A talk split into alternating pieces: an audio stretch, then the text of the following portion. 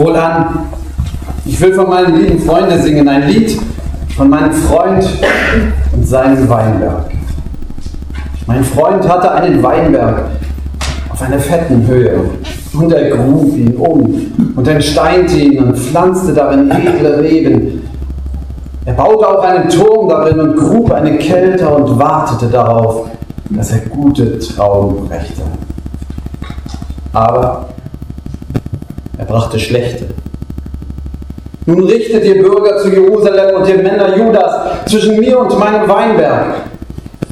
Was sollte man noch mehr tun an meinem Weinberg, das ich nicht getan habe an ihm? Warum hat er denn schlechte Trauben gebracht, während ich darauf wartete, dass er gute brächte?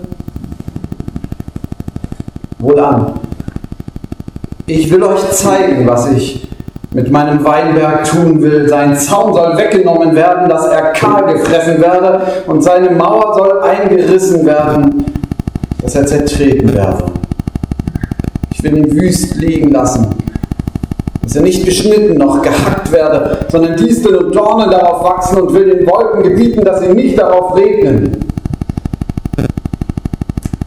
Des Herrn Zebaoth, Weinberg, aber ist das Haus Israel. Und die Männer Judas seine Pflanzung, an der sein Herz hing. Er wartete auf Rechtsspruch, siehe, da war Rechtsbruch.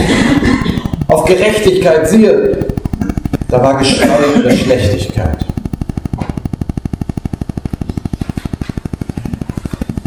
Ein Liebeslied. Keine Vorlesung über Weinbau. Ein Liebeslied. Jeder damals hat es sofort gehört. Das fängt an mit dem Wort Dodi. Also übrigens in der Bibel kommt das ähm, als Onkel vor, aber das ist jetzt unwichtig ist, kommt nur einmal vor in einem normalen Kontext der Bibel und dann kommt es ganz häufig vor im Hohen Lied der Liebe, in dieser erotischen Dichtkunst, wo man sich lange noch gestritten hat, ob das wohl zur Bibel gehört oder nicht. Das gleiche Wort hier, ihr Bürger von Jerusalems, und Greifswalds. Ihr hört sofort, es ist ein Liebeslied. Ähnlich wie Udo Lindenberg singt, seit 1973 mehrfach ja aufgelegt.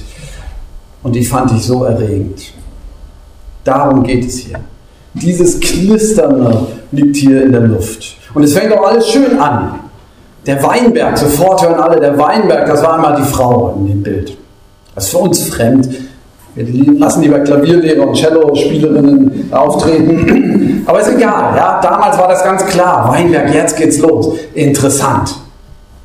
Und es wird berichtet, wie Gott als der ist, äh, wie da einer ist, der Freund zunächst einmal, wissen wir noch gar nicht, dass es Gott ist, der, der sein Weinberg besingt und alles gemacht hat, im Heg gepflegt, eine Mauer gepflanzt, einen Turm gesetzt, eine Kelter gegraben, super. Und dann die besten Reben gepflanzt rote oder rosé. Das war man sich nicht ganz einig in der Auslegung, aber auf jeden Fall richtig edle, edle Regen. So. Vier Gedanken erstmal. Der erste ist verliebt. Gott wird uns als einer vorgestellt, der verliebt ist. Der in tiefster Liebe seinen Weinberg Israel und seine Pflanzung Juda angelegt hat. Verliebt. Also wenn wir an Liebe denken, dann, dann gibt es ja ganz verschiedene Möglichkeiten, darüber zu reden. Die erste Möglichkeit, die nahe liegt, ist sozusagen die Liebe so in der Familie, ja? Die Elternliebe. Ja, Papa und Kinder, Mama und Kinder oder die Geschwisterliebe. Und ähnlich gelagert ja die, dann auch die Freunde später so. Das ist so eine Form von Liebe, ganz klar. Wenn von Gottes Liebe zu uns die Rede ist, dann ist von dieser Liebe auch ganz oft die Rede. Gott wird als Vater vorgestellt, der uns liebt wie seine Kinder, was uns vertraut. Das ist das eine, die Familienliebe. Dann kann man sagen, es gibt vielleicht hier auf dieser Seite noch eine andere Form von Liebe, das ist die Liebe zu den Dingen. Also zum Beispiel zum Sport. Heute Morgen verloren, ja, im Endspiel, da Olympia-Endspiel, Eishockey. Ich weiß nicht, wer das schon gesehen hat heute Morgen. Ja, spannend, ja. Wie viele haben mitgefiebert bei Olympia? Man kann zu der Sache richtig Liebe entwickeln geht. So. aber auch zu anderen, zur Arbeit, zur Forschung, die Liebe zur Forschung. Wie viel Liebe steckt da drin bei manchen? Oder bei manchen ist es auch die Liebe zur exakten Aufstellung von den Zinnsoldaten in der Vitrine zu Hause. Ja? Ganz viel Liebe, die wir haben. Liebe zu Dingen. Vielleicht nochmal eine, noch ein bisschen auf dieser Seite die Liebe zu, ähm, zu Ideen, zu Ideologien, sage ich mal. Mit welchem Eifer sind manche dabei, uns zu erklären, wie wichtig es ist, dass wir vegan leben? Da ist ganz viel Liebe und Leidenschaft drin. Oder ähm, die sozialistische Idee. Äh, oder was weiß ich, die äh, marxwirtschaftliche. Es gibt ja ganz verschiedene Ideen, die wir wichtig finden. Pazifismus oder nicht Pazifismus. Wie viel Liebe steckt da drin? Und dann gibt es auf dieser Seite von der sagen Familienliebe, Nächstenliebe, da gibt es noch so die, die Liebe zwischen Partnern, die erotische Liebe. Wenn ein Mann eine Frau begehrt. So, wo würden wir jetzt Gott, die Liebe zu Gott am ehesten einordnen? Manche würden sagen, naja, klar, das ist eine Ideologie. Christentum, da geht es um große Ideen, das ist ja, andere sagen nicht. Oh, es geht doch mehr um die Sache, dass man etwas tut und richtig handelt, moralisch wertvoll ist und so. Geht es nicht mehr um die Sache? Nein, es geht um Gott, den Vater, der uns liebt. Und dass wir untereinander uns wie Geschwister lieben. Darum geht es doch im christlichen Glauben. Wer von uns hätte die Liebe hier einsortiert? Das ist Erotik ist uns eher fremd, oder? Und Jesaja, er singt von einem Verliebten zu seiner Braut. Als wenn er uns sagen will, jede Form von Liebe, auch die intimste, ist Geschenk Gottes. Und wenn es um Gottes Liebe geht, dann ist diese Liebe genauso umfangen wie die Nächsten- und Familienliebe, genauso wie die Liebe zu den Dingen oder genauso wie die Liebe zu den Ideen. Wenn es um Gott geht, dann geht es um alles. Darum singt er ein Liebeslied.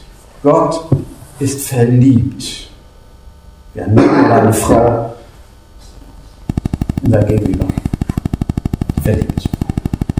Dann eine Beobachtung. Zweitens, lass er erstmal so stehen. Ne?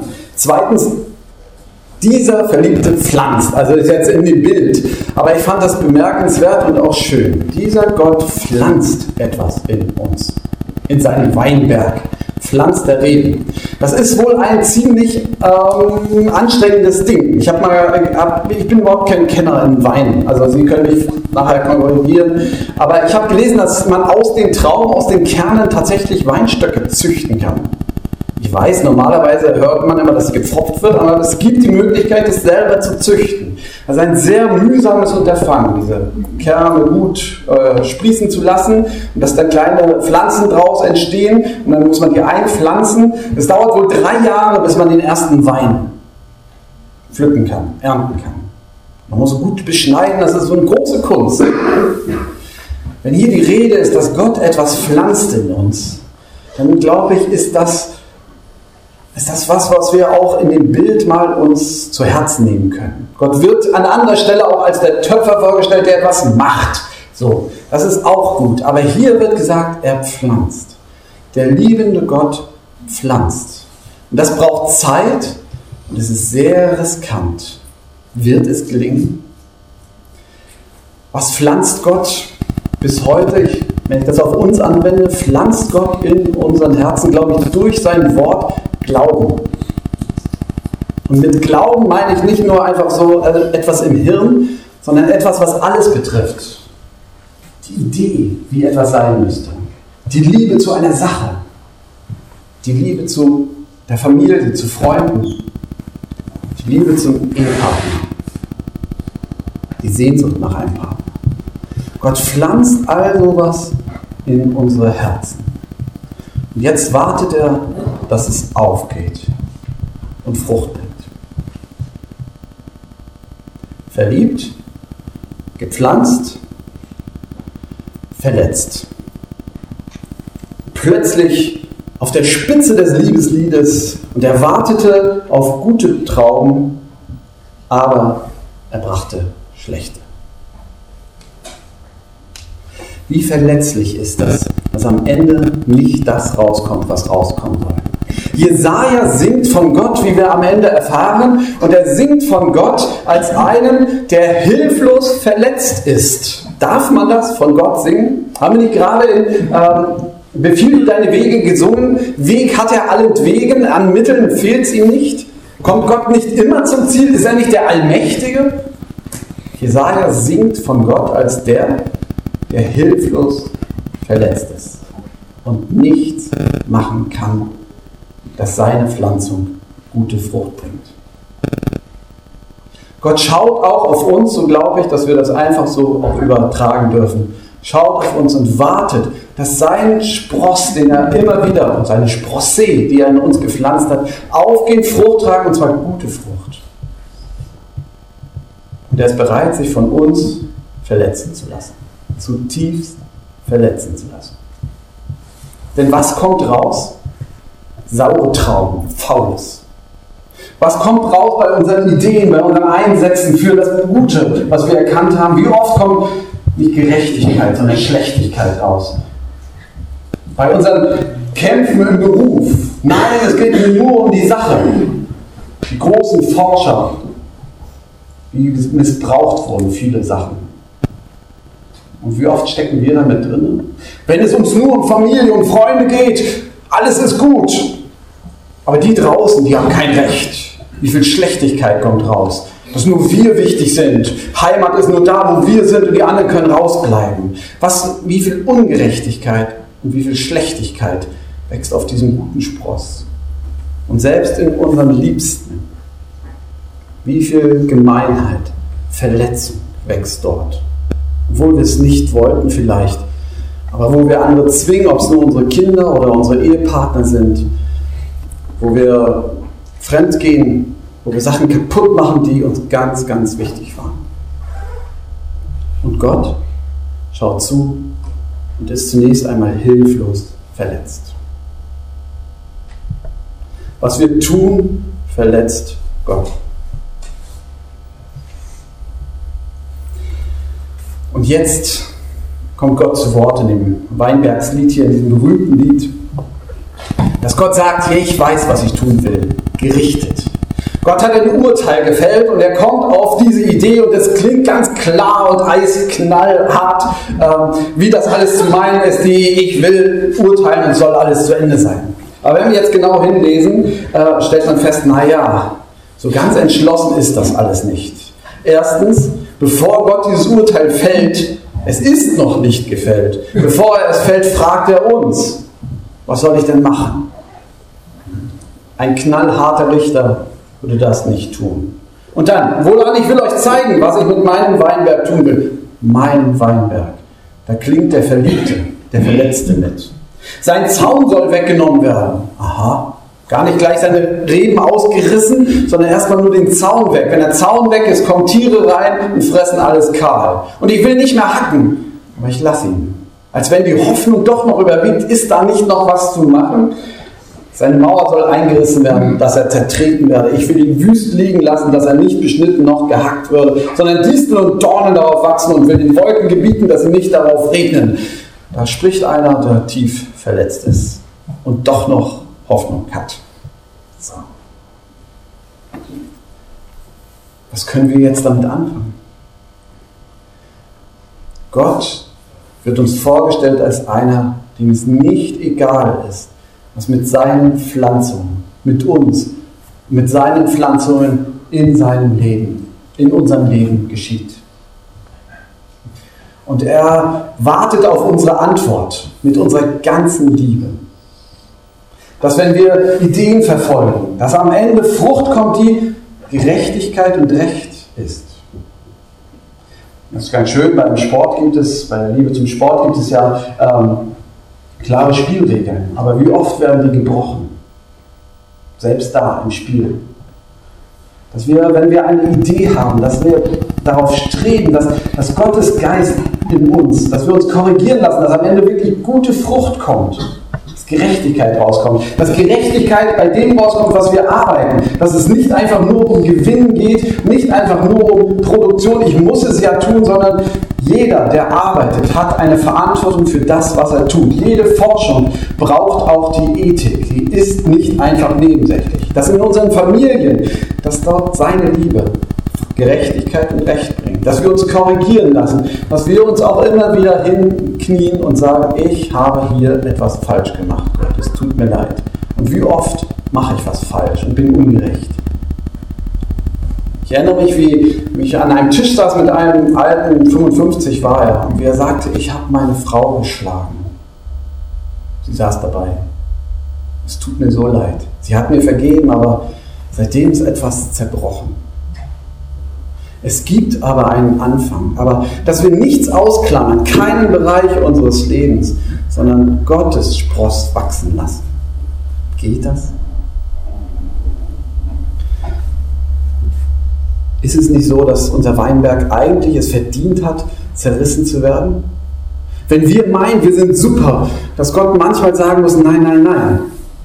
Wie viele Erweckungsbewegungen, wo Gemeinden gewachsen sind. Und es war richtig gut. Und es ist viel aufgebrochen. Und es ist Same gepflanzt worden, es sind Sprosse gewachsen. Und es sah alles gut aus. Und dann plötzlich in der zweiten Generation wurde es immer knöchernder. Und die Frucht war gar nicht so süß, sondern war sauer. Ist es dann nicht eigentlich gut, wenn Gott ab und zu unsere Mauern, unsere feste Umhüllung einfach aufbricht und sagt, jetzt ist Schluss? Da muss frischer Wind rein, da muss was brach liegen, bevor es wieder losgehen kann. Das Gericht manchmal notwendig ist. So. Und so stehen wir da, hören von Gott, der uns lieb hat, der sich wünscht, dass, dass nicht nur etwas Frommes aufwächst, sondern wirklich Gerechtigkeit und Recht daraus wächst und denken, ja, und kann das bei mir passieren? Oder ist dieser Riss überhaupt noch zu heilen? Und dann stehen wir und, und erinnern uns, dass Jesus als der beschrieben wird, der in den Riss getreten ist. Dass das Urteil, was Gott hier ankündigt und verhandelt und sagt, das will ich mit meinem Weinberg tun, dass er das eigentlich ausspricht in der Hoffnung, dass Umkehr geschieht. Wir haben von Jesus gehört. Wir dürfen umkehren. Wir dürfen, wenn wir jetzt nachher gleich singen, ich glaube Gott im höchsten Thron, dürfen wir singen, hier Gott, hier bin ich.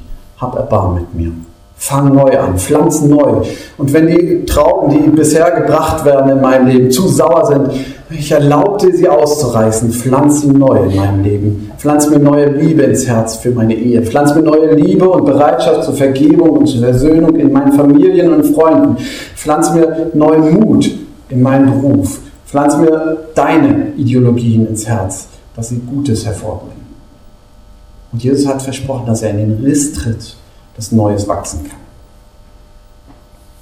Und der Friede Gottes, der höher ist als all unsere Vernunft, der bewahre unsere Herzen und Sinne in Christus Jesus, unserem Herrn. Amen.